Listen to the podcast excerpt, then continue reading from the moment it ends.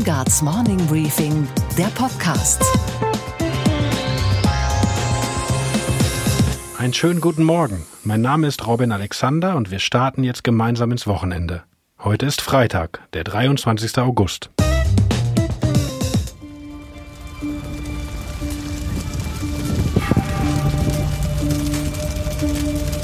Das sind grauenvolle Töne. Und noch grauenvoller sind die Bilder dazu, die heute Morgen um die Welt gehen. In Brasilien brennt der Wald. Nicht irgendein Wald, der größte und wichtigste Wald unserer Erde, der Regenwald des Amazonas. Das eigentlich irre ist, normalerweise sind Waldbrände im Amazonasgebiet gar keine Nachricht. Denn die Menschen zünden jedes Jahr mehr Flächen an. Sie wollen Kühe weiden für unser Fleisch, Maispflanzen für unseren Biosprit und Palmöl für unser Nutella. Manche wollen auch nur Ackerland gewinnen, um ihre Familien zu ernähren. Das Neue ist diesmal nur die Dimension und die dramatischen Bilder und Töne, die etwa dieser britische Fernsehreporter eingefangen hat. Record fires causing massive devastation. Nearly 73,000 detected by researchers so far this year, an 83% increase from 2018. The fires visible even from space. Those white patches, not clouds, but smoke. The major concern how the wildfires could accelerate climate change. The Amazon rainforest produces 20% of the oxygen in the Earth's atmosphere, a vital defense against global warming. Die Politik tut bisher nichts, außer Betroffenheit zu bekunden. Und manchmal nicht einmal das. Der brasilianische Präsident Bolsonaro macht ausgerechnet Umweltschützer dafür verantwortlich, die Brände gelegt zu haben. Man muss kein Experte für Lateinamerika sein, um zu sagen, ein Wahnsinn. I'm not going to be able to stay here long because this fire is spreading, but everything behind me right now is the forest that I've been working to protect for the last 13 years. It's burning like this every day. There are literally millions of animals in this forest that cannot escape right now. And if you think our planet can survive this every day in the Amazon, you have another thing coming. We have all the resources to protect this, to stop what's happening behind me right now, and people let it happen every day. Welcome to the fucking Anthropocene.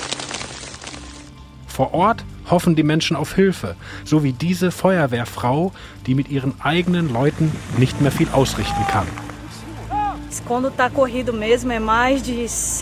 An schlimmen Tagen haben wir sechs, sieben, auch mal zehn Brände. Das schaffen wir. Aber jetzt brauchen wir mehr Leute und mehr Technik.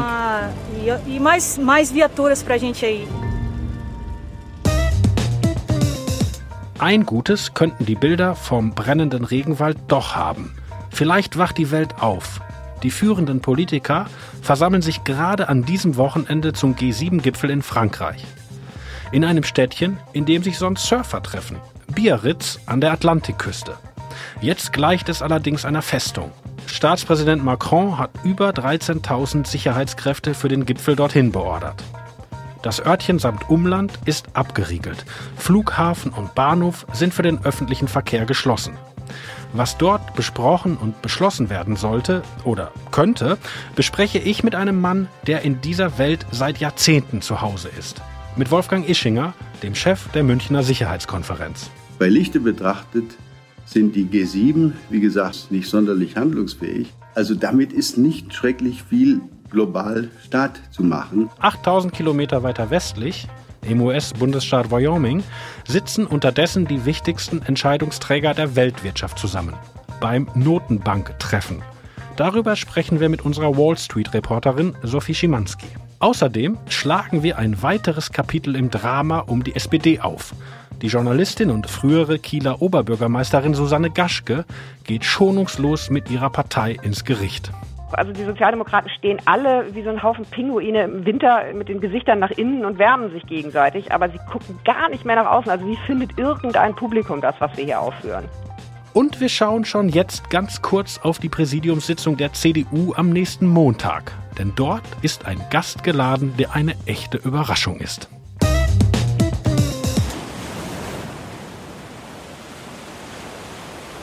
An diesem Wochenende trifft Angela Merkel einige der wichtigsten Männer der Welt.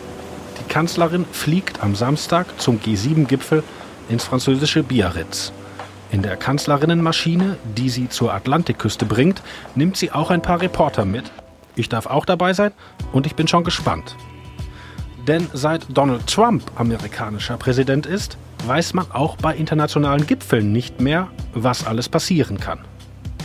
Über den G7-Gipfel und über Diplomatie in den Zeiten von Twitter und Breaking News spreche ich jetzt mit jemandem, der darüber mehr weiß als irgendjemand sonst in Deutschland. Wolfgang Ischinger hat unser Land auf vielen Posten vertreten.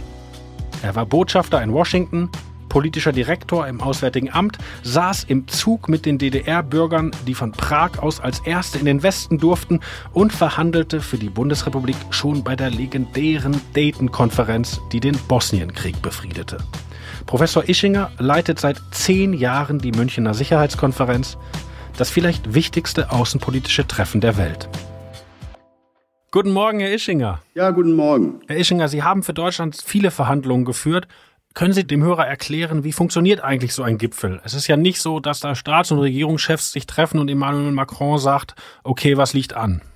Bei den ersten derartigen Begegnungen in den 70er Jahren, da sitzen sich tatsächlich Staats- und Regierungschefs wie Helmut Schmidt und Giscard d'Estaing mit einigen anderen zusammen, um die Zukunft und die notwendigen Dinge zu besprechen. Heute ist das ein komplexer Apparat von Sherpas mit verschiedensten Untersherpas. Es ist also eine, eine große Vorbereitungsmaschinerie im Gange, die sich über Monate erstreckt. Da gibt es viele Treffen auf vielen Ebenen. Der Charakter der Treffen hat sich natürlich in den letzten Jahren dramatisch verändert. Bis vor wenigen Jahren war es gar keine Frage, dass man bei solchen informellen Veranstaltungen wie G7 oder G8 oder G20 zu gemeinsamen Festlegungen, zu einem Kommuniqué, wie wir das in der Diplomatensprache nennen, kommt. Wir erleben, wie schwer es geworden ist, in der heutigen Welt zu gemeinsamen Zielvorstellungen und Beschlüssen zu kommen, in diesen Tagen daran, dass bei diesem Treffen, jetzt an diesem Wochenende, der Gastgeber Emmanuel Macron von vornherein angekündigt hat, dass er auf, ein, auf den Versuch verzichten wird, ein gemeinsames Kommuniqué zu erreichen. Das ist ein Zeichen großer Schwäche. Aber ist es nicht fast absurd? Weil hat das nicht etwas von, wenn man das Endspiel der Fußball-Weltmeisterschaft ansetzt und man sagt, aber diesmal werden keine Tore geschossen? Weil wenn man vorher sagt, man will keine Ergebnisse? Naja, man will natürlich schon Ergebnisse, aber man möchte nicht das Chaos noch einmal wiederholen, was wir im letzten Jahr erleben durften, als nach dem Gipfel in Kanada der amerikanische Präsident schon auf dem Rückflug sich befindend äh, mitteilen ließ, er müsse sich von dem gemeinsamen Text distanzieren. Also solches Theater möchte Emmanuel Macron, wie ich finde, zu Recht nicht noch einmal erleben. Mit anderen Worten, die G7 sind in ihrer weltpolitischen Bedeutung nicht nur deswegen schwächer geworden, weil sie demografisch nur noch vielleicht ein Siebtel oder ein Achtel der Welt und keineswegs etwa die Mehrheit der Weltökonomie repräsentieren, sondern weil sie auch politisch eigentlich nicht mehr das Sagen haben, wenn weder China noch Indien noch Brasilien noch Russland am Tisch sitzen, dann ist der Westen unter sich. Aber der Westen ist nicht mehr einig und insoweit kann er kaum über seine eigenen Geschicke, geschweige denn über, den, äh, über die internationale Ordnung, die Beschlüsse fassen, die eigentlich wünschenswert wären. Das ist also eine traurige Bilanz und lässt nicht auf großartige Ergebnisse hoffen. Wenn man Ihren Gedanken ernst nimmt, müsste man dann nicht so weit gehen und sagen, G7 ist gar nicht mehr G, weil es gar nicht mehr so groß sind. Die richtig großen Länder sind gar nicht dabei. Aber es ist eben auch nicht mehr das Treffen des Westens, weil es den Westen gar nicht mehr gibt, weil die USA unter Donald Trump sich von diesen Werten verabschiedet haben. Soll man es dann nicht einfach lassen? Der besondere Wert von G7, G8, G20-Treffen ist, dass sich da die Staats- und Regierungschefs persönlich gegenüber sitzen und sich für ein, zwei oder drei Tage selbst persönlich miteinander auseinandersetzen müssen. Das würde ich schon für einen wichtigen Wert halten. Es gibt jetzt sogar Vorschläge, sich ohne Donald Trump zu treffen, also nur noch im Kreise der G6 statt der G7. Da kann ich persönlich allerdings nur dringend abraten. Bei Lichte betrachtet sind die G7, wie gesagt, nicht sonderlich handlungsfähig. Die G6 mit einem äh, Boris Johnson, der gerade aus der EU flüchtet, mit einem italienischen Regierungschef, der gerade selbst zurückgetreten ist, mit einem kanadischen Regierungschef, dem schwierige Wahlen bevorstehen, mit einer deutschen Regierungschefin, deren Amtszeit nach ihren eigenen Erklärungen in diesen Jahren zu Ende geht. Also damit ist nicht schrecklich viel global Staat zu machen. Wäre, wenn man äh, diesem Gedanken folgt, es nicht folgerichtig zu sagen, dann nimmt man auch wieder Russland dazu, weil Russland ist ohne Zweifel auf der Weltbühne ein wichtiger Partner, in den letzten Jahren eher wieder wichtiger geworden.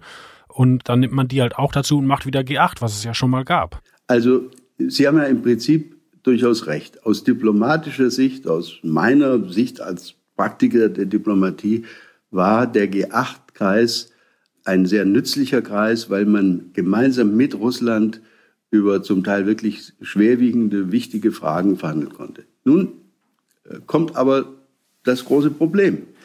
Wir haben ja selbst Russland wegen der Vorgänge in der Ukraine, also Krim und Donbass, ausgeschlossen. Ich war nicht der Einzige, der das damals für einen taktischen Fehlgriff gehalten hat. Es wäre viel schlauer gewesen, wenn der Westen damals gesagt hätte, lieber Freund Wladimir, angesichts der schwerwiegenden Vorgänge auf der Krim und im, im, im, Donbass sehen wir uns gezwungen, dich zu bitten, nur einen einzigen Tagesordnungspunkt auf die Tagesordnung unseres Treffens zu setzen, nämlich genau diese beiden Vorgänge.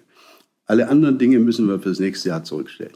Dann hätte Putin vor der Wahl gestanden, entweder selber das Treffen abzusagen oder eine solche Konzentration auf seine eigenen Fehlleistungen im Donbass zu erdulden. Dann hätte er den schwarzen Peter, jetzt haben wir ihn. Und es ist für mich vollkommen ausgeschlossen, äh, mir vorzustellen, dass Russland in die G8 wieder eingeladen würde, so wie das anscheinend Donald Trump sich nun vorstellt, ohne dass es zu wesentlichen Fortschritten im, im Sinne der Umsetzung von Minsk, im, im Sinne des Waffenstillstands, der tatsächlich mal hält, äh, in der Ukraine kommen würde. Das wäre ja ein Freischuss für Putin. Es wäre eine schwerste Ohrfeige, eine gewaltige Niederlage für unsere ukrainischen Partner. Und es wäre eine moralisch-politische Verlustanzeige für den Westen insgesamt. Also das halte ich für ausgeschlossen. Ich finde es sehr richtig, dass sowohl die Bundesregierung wie Emmanuel Macron das für sich jeweils auch ausgeschlossen zu haben scheinen. Die Bundesregierung steht vor einer schwierigen außenpolitischen Frage. Bald läuft das Mandat für den Bundeswehreinsatz in Jordanien und im Irak aus. Die Verteidigungsministerin Frau Kramp-Karrenbauer möchte es verlängern. Der Außenminister Heiko Maas auch, aber er weiß nicht, ob er sich noch gegen seine SPD-Fraktion durchsetzen kann. Was raten Sie aus fachlicher Sicht? Ich rate dringend, den Versuch fortzusetzen, in der Großen Koalition eine Zustimmung zu der Fortsetzung dieser Einsätze herbeizuführen. Alles andere würde nur unseren inzwischen schon schlimmen Ruf als bester Trittbrettfahrer der, der Allianz äh, festigen. Das ist kein schöner Ruf, den Deutschland sich da erworben hat. Wir hinken weit hinterher, was die Erreichung des berühmten 2-Prozent-Ziels angeht. Und wenn wir jetzt auch noch diese ja gar nicht sehr umfangreichen militärischen Einsätze im Nahen Osten einstellen würden, dann wird sich der Eindruck verstärken, dass Deutschland auf dem besten Weg ist, äh, sich zu einer Art Schweiz zurückentwickeln zu wollen. Das kann und darf nicht das äh, Ergebnis der letzten fünf Jahre sein. Vergessen wir nicht, 2014 haben Bundespräsident, Außenminister und Verteidigungsministerin gemeinsam gesagt, Deutschland müsse weltpolitisch mehr Verantwortung übernehmen wir dürfen doch jetzt nicht den Rückwärtsgang einlegen. In Hongkong gibt es eine große Demokratiebewegung, aber es droht eine Niederschlagung dergleichen durch die chinesische Armee. Was würden Sie Deutschland empfehlen? Sollen wir die Chinesen laut mahnen? Sollen wir sogar Sanktionen ins Spiel bringen? Was wäre eine kluge deutsche Position, um dort am anderen Ende der Welt zum Besseren zu wirken? Erstens gibt es in solchen Situationen die Möglichkeit, Außenpolitik nicht mit dem Megafon, sondern im Wege der stillen Diplomatie vorzutragen. Peking über die Medien mitzuteilen, wie sie sich verhalten soll, ist in einer solchen Lage schon deswegen eine, eine schlechte Methode, weil es die chinesische Seite ja zu einem Gesichtsverlust zwingen würde, wenn sie dann entsprechend agieren würde. Das ist der erste Punkt. Der zweite Punkt ist, bitte, bitte, lassen wir es doch endlich sein, deutsche China-Politik, französische China-Politik dänische China-Politik oder englische China-Politik zu betreiben. Wir brauchen eine gemeinsame China-Strategie der Europäischen Union. Und wenn wir es nicht schaffen, China gegenüber mit einer Stimme zu sprechen, dann werden wir in Peking auch nicht ernst genommen werden, egal ob wir dann mit Sanktionen drohen oder versuchen, einfach wegzuschauen, was, wozu ich wirklich nicht raten könnte. Aber der wichtige Schritt, äh, gerade in dieser Lage, ist, bitte eine europäische Meinung und nicht 28 unterschiedliche Reaktionen auf die Vorgänge in Hongkong. Herr Ischinger, ich bedanke mich für dieses Gespräch. Vielen Dank, Herr Alexander. Bis demnächst. Es geht an diesem Freitag nicht nur um Weltpolitik, es geht auch um die SPD. Die älteste deutsche Partei versucht sich gerade neu zu erfinden, irgendwo zwischen Regierung und Opposition. Das ist gar nicht so leicht. Fast wirkt es, als habe sich die Sozialdemokratie in einem Dschungel widerstreitender Erwartungen verirrt. Überall Kandidaten für den Parteivorsitz und Co-Kandidatinnen für den Parteivorsitz und heimliche Telefonkonferenzen für den Parteivorsitz, die vielleicht gar nicht stattgefunden haben. Und dann sind da noch die Umfragewerte. Die Partei hat laut neuester Umfrage von Infratest DIMAP nur noch 7% in Sachsen. Sogar die 5%-Hürde könnte bei der Landtagswahl am Sonntag in einer Woche gerissen werden. Was ist da los? Ich telefoniere mit einer Frau, die für Klarheit sorgt. Sie weiß alles über die deutsche Sozialdemokratie. Susanne Gaschke schreibt seit Jahren über die SPD, früher für die Zeit, heute für die Welt. Sie war selbst SPD-Politikerin als Oberbürgermeisterin der schönen Stadt Kiel und sie ist auch noch mit der SPD verheiratet, in Person des Werbeauftragten des Deutschen Bundestages, Hans-Peter Bartels. Also wenn eine den Überblick in Sachen SPD nicht verliert, dann Susanne Gaschke. Frau Gaschke, guten Morgen. Moin, hallo. Das war ja wieder mal eine turbulente Woche für die SPD. Ja. Wir wollen gemeinsam ein bisschen sortieren. Die erste Frage, Olaf Scholz hat jetzt ein paar Tage lang nach einer Frau gesucht, die mit ihm kandidieren soll. Warum eigentlich? Naja, also ich fürchte, da fängt schon wieder der Linksopportunismus an. Also offensichtlich wollten ja vor allen Dingen die Linken in der Partei nun auch noch dieses wahnsinnige äh, Gleichstellungszeichen setzen. Und er hat sicher nicht den Mumm gehabt zu sagen, Willy Brandt war doch auch ein großartiger Vorsitzender ganz alleine, ich mache das alleine, sondern er wollte eben jetzt den Dingen, die der Vorstand sich da ausgedacht hat, entsprechen. Es ist natürlich eine Katastrophe, weil es wieder das Verhältnis der SPD zu Frauen zeigt. Nicht? Also die sind als Steigbügelhalter und als Ergänzung, damit man dann ordentlich kandidieren kann, äh, gefragt aber äh, spielen selber überhaupt gar keine nennenswerte Rolle. Ist da auch nicht etwas fundamental falsch verstanden worden? Weil bei den Grünen gibt es ja Doppelspitzen, aber beide Teile dieser Spitze funktionieren ja aus eigenem Recht und bilden nicht nur jeweils ein Geschlecht ab, sondern auch einen politischen Standpunkt. Also die Idee, dass man sich als Team vorher schon finden muss, die ist doch äh, originär SPD, oder? Und die ist originär SPD und man sieht dann ja auch wieder, wie, wie aber zwanghaft und, und unschön da gecastet wird, dann im Grunde nach dem alten Proportsdenken der SPD, nicht? Also Mann, Frau, alt, jung wäre gut, West, Ost natürlich und das bildet sich ja auch in fast allen dieser Tandems dann ab. Wobei die Frau, die Olaf Scholz jetzt präsentiert hat, Frau Geiwitz aus Brandenburg, macht doch einen durchaus vernünftigen Eindruck, oder? Absolut. Also ich kenne auch sie selber nur flüchtig, aber ich kenne Menschen, die sie kennen und sagen, sie ist klug und durchsetzungsfähig und prima Type. Aber äh, sie ist natürlich äh, wahnsinnig unbekannt. Also sozusagen bundesweit ist sie gar kein Schwergewicht für irgendjemanden. Sie ist in der Partei sicher gut vermittelbar, besser möglicherweise als Olaf Scholz, der es nicht leicht haben wird, glaube ich. Aber das zeigt ja eben auch, also die Sozialdemokraten stehen alle wie so ein Haufen Pinguine im, im, im Winter sozusagen mit den Gesichtern nach innen und wärmen sich gegenseitig, aber sie gucken gar nicht mehr nach außen. Also wie findet irgendein Publikum das, was wir hier aufführen? 23 Regionalkonferenzen, zehn Wochen, zwei pro Woche. Das wird doch ein wirklich anstrengendes Format für alle Beteiligten. Also wie, wie kann man sich das praktisch vorstellen? Ja, der nackte Horror, denke ich mal. Also für arbeitende Menschen, auch für arbeitende Finanzminister, glaube ich, gar nicht gut zu machen. Also da sind dann also 17 Leute oder 18, ist ja auch noch offen, ob Herr Kühnert sich vielleicht noch entschließt. Die haben dann vielleicht drei, vier Minuten, sich, sich vorzustellen persönlich und dann müssen sie Fragen von den Mitgliedern beantworten und man wird trotzdem am Ende mit Moderation und allem bei einer Vier-Stunden-Veranstaltung äh, landen. Und ich stelle mir wirklich vor, wie diese Truppe dann, die hat ja auch nur einen sehr begrenzten Etat für Reisekosten und alles, wie die also durchs Land zieht, von, von billigem Hotel zu billigem Hotel und abends also schlecht gelaunt und, und, und miesepetrig und einander äh, garstig beäugend in der Bar sitzt, vielleicht noch und dann schlecht schläft und dann morgens unausgeruht beim Frühstück äh, nicht nebeneinander sitzen will und dann geht's los, also vor irgendeiner SPD-Rentnerversammlung und da erzählt man dann die üblichen Phrasen, die dann immer so kommen, nicht? Also soziale Gerechtigkeit und Solidarität und alles das sind ja im Prinzip wunderschöne Dinge, aber sie haben lange aufgehört, lebendige Worte zu sein.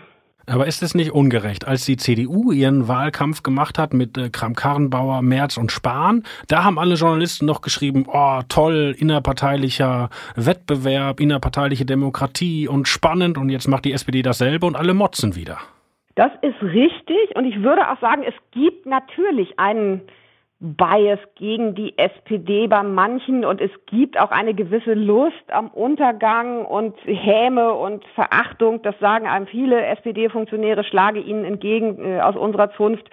Das ist einerseits wahr. Also ich glaube, man, man ist schon sehr hart jetzt mit der Partei, aber man muss dann sofort dazu sagen, sie gibt aber auch jeden Anlass dazu. Also immer, wenn man denkt, jetzt können sie sich nichts Dümmeres mehr ausdenken, kommt dann wieder was, wo man sagt, das, das kann doch jetzt nicht euer Ernst sein. Und ich glaube einfach, bei der CDU waren es drei relativ ernsthafte Kandidaten. Und hier wird jetzt eben wirklich so nach Proports und, und also nach innen geguckt und nicht danach, wer könnte denn die Partei einfach für so Wähler mal wieder attraktiv machen. Sprechen wir über die Kandidaten. Wir haben schon gesprochen über Olaf Scholz und Frau Geiwitz. Dann gibt es Karl Lauterbach, das ist der Gesundheitsexperte, der im Fernsehen immer mit der Fliege auftritt. Der wählt ein Tandem mit Nina Scher, eine Bundestagsabgeordnete, die für Umwelt- und Energiepolitik spezialisiert ist und die Tochter von Hermann Scher ist dem großen sozialdemokratischen Ökologen. Wofür steht dieses Tandem? Also ich glaube, da muss man sagen, das sollte man im Auge behalten, dieses Tandem, denn äh, ich glaube, im linken Lager könnten dann tatsächlich Lauterbach-Scheer am Ende die interessanteste Option sein oder die, für die sich die meisten Leute entscheiden. Also Lauterbach versucht ja auch immer jetzt zu sagen, lass uns mal über Inhalte reden, wir müssen aufhören sozusagen mit dieser Selbstbeschäftigung. Share steht relativ glaubwürdig für ökologische Inhalte. Das täte der SPD sicher sehr gut, denn ich meine, ihre amtierende Umweltministerin ist ja, glaube ich, also kein so riesiger Erfolg für die Partei, um es mal vorsichtig zu sagen. Und diese Themen sind natürlich heutzutage sehr wichtig. Lauterbach wird dann für eine Gesundheitspolitik stehen, die alle Ärzte wahnsinnig macht, aber kommt, glaube ich, dem Parteiempfinden intern wieder, wieder ziemlich nah. Ich erinnere mich noch, als die SPD vor noch gar nicht langer Zeit äh, diese Mitgliederbefragung machte, ob man überhaupt in die GroKo will. Da ist Lauterbach durchs Land gezogen und hat dafür getrommelt, dass mhm. man es nochmal in die GroKo schafft. Ich, ich war auch in der Talkshow mit ihm, wo er sehr eloquent dafür geworben hat. Mhm. Jetzt hat er das umgesetzt und man sagt auch, dass Jens Spahn eigentlich den äh, Koalitionsvertrag abarbeitet, den ihm Herr Lauterbach aufgeschrieben hat. Mhm. Also jemand wollte in die Koalition, ist dort inhaltlich erfolgreich und stützt jetzt seine Kandidatur aber darauf, dass man da raus muss. Wie ergibt das Sinn? Das ergibt Sinn sozusagen, wenn man, wenn man Fundamentalopportunismus äh, annimmt und, und rasante Kehrtwenden, die kein Mensch versteht. Es hat alleine in, in dieser Legislaturperiode ja mehrere dramatische, nicht zu erklärende Kehrtwenden gegeben. Und es ist einfach klar, dass große Teile der Funktionärsschicht, nicht der Basis, da bin ich immer noch nicht sicher, aber die Funktionärsschicht entfernt sich also, also eilenden Schrittes von der ganzen GroKo-Idee. Man muss vielleicht zugestehen, es schadet der SPD natürlich auch wirklich ganz grauenhaft. Also es ist, es ist wirklich so eine, eine Wahl zwischen Skylla und Charybdis. Also bleibt man drin, dann wird man für die GroKo gehasst und geht man raus, dann droht man irgendwie vollkommen in der Marginalisierung zu verschwinden, also als, als Oppositionspartei zwischen äh, AfD und, und Linkspartei. Das sehe ich jetzt noch nicht, wie man das mit strahlender Form irgendwie, irgendwie bestehen sollte. Und das sagt sich Lauterbach auch und sagt, ja gut, dann nehme ich doch die Stimmen der GroKo-Gegner lieber selber mit. Was ist Ihre Prognose? Schafft äh, die Große Koalition es über diese SPD-Kandidatensuche hinaus oder ist in Wirklichkeit der SPD-Parteitag im Dezember die Hürde, über die die GroKo dann nicht mehr rüberkommt? Ich glaube ja, sie kommt über den Parteitag nicht hinweg. Man, man sieht doch jetzt also, wie, wie ständig Bruchpunkte im Grunde vorbereitet und ausprobiert werden. Und ich würde stark rechnen damit, dass wir also irgendwann im Frühjahr, vielleicht nicht ganz gleich im, im Januar, aber so im März, April, Mai dann tatsächlich den Bruch haben. Vielen Dank für dieses Gespräch. Sehr gerne. Und was war heute Nacht an der Wall Street los? Und damit geht's zu unserer Börsenreporterin Sophie Schimanski an der New Yorker Wall Street. Einen schönen guten Morgen, Sophie. Guten Morgen, Robin. Sophie, das bewegt die Finanzwelt. Seit gestern tagen die Notenbanken. Was ist dein Eindruck nach Tag 1? Dass es für Jerome Powell, wenn das überhaupt möglich ist, noch schwieriger geworden ist, hier kein Chaos an den Märkten auszulösen. Der Grund dafür, gleich zwei seiner Kollegen, die haben gestern sich gegen weitere Zinssenkungen ausgesprochen und daraufhin hat sich die Zinskurve auch sogar kurzzeitig wieder umgedreht. Heute spricht jetzt Jerome Powell selbst äh, und das ist mit Sicherheit das Highlight für die Anleger hier. Und die werden eben genauso hinhören wie Powells Chef Donald Trump. Ab sofort haben es US-Landwirte schwerer, Geld zu verdienen. Grund dafür sind neue Regelungen für Ölraffinerien. Wie hängt das zusammen? Das hängt mit Ethanol zusammen. Das musste bislang ein Bestandteil von Biodiesel sein. Und jetzt hat das Weiße Haus eben eine Ausnahmeregelung für 31 kleinere Raffinerien getroffen. Demnach muss Ethanol nicht mehr zugesetzt werden zu diesem Diesel. Aber Ethanol wiederum ist aus Mais und Soja gewonnen, sprich damit haben natürlich die Landwirte äh, auch verdient, weil sie Mais und Soja an Raffinerien verkauft haben. Und was hat dich heute Morgen wirklich überrascht? dass die CDU-Vorsitzende Annegret Kramp-Karrenbauer am kommenden Montag einen besonderen Gast eingeladen hat. In der Präsidiumssitzung spricht hinter verschlossenen Türen Michael Hüter, der Direktor des arbeitgebernahen Instituts der deutschen Wirtschaft. Neulich erst hat er für Schlagzeilen gesorgt, als er ein Abrücken von der schwarzen Null forderte. Damit steht er nicht allein. Im Gegenteil, der Ruf nach neuen Schulden wird im politischen Berlin täglich lauter. Mancher in der CDU möchte schnell nachgeben dass Herr Hüter Argumente gegen die gerade noch heilige schwarze Null liefern soll, das wird selbstverständlich dementiert. Aber wie sagt man in Berlin? Nachtigall, ich hör dir trapsen. Und was geht eigentlich gar nicht? Dass ein Gewerkschaftsfunktionär so unfassbar lange eingeschnappt sein kann. Frank Bsierske, der Chef von Verdi, ärgerte sich im Jahr 2009 über einen kleinen Kommentar in der Taz. So sehr, dass er sein Abo kündigte.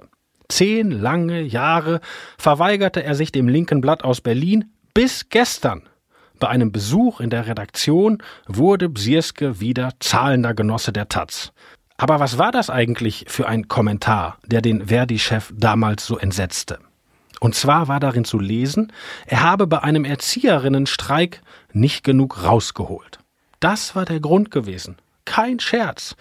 Eine Erzieherin würde dazu wohl sagen, beleidigte Leberwurst. Hauptsache, Sie sind nicht zehn Jahre lang beleidigt und hören am Montag wieder rein, dann mit dem geschätzten Kollegen Gabor Steingart. Wir hören uns wieder nächsten Freitag. Ich bin Robin Alexander. Haben Sie einen schönen Tag.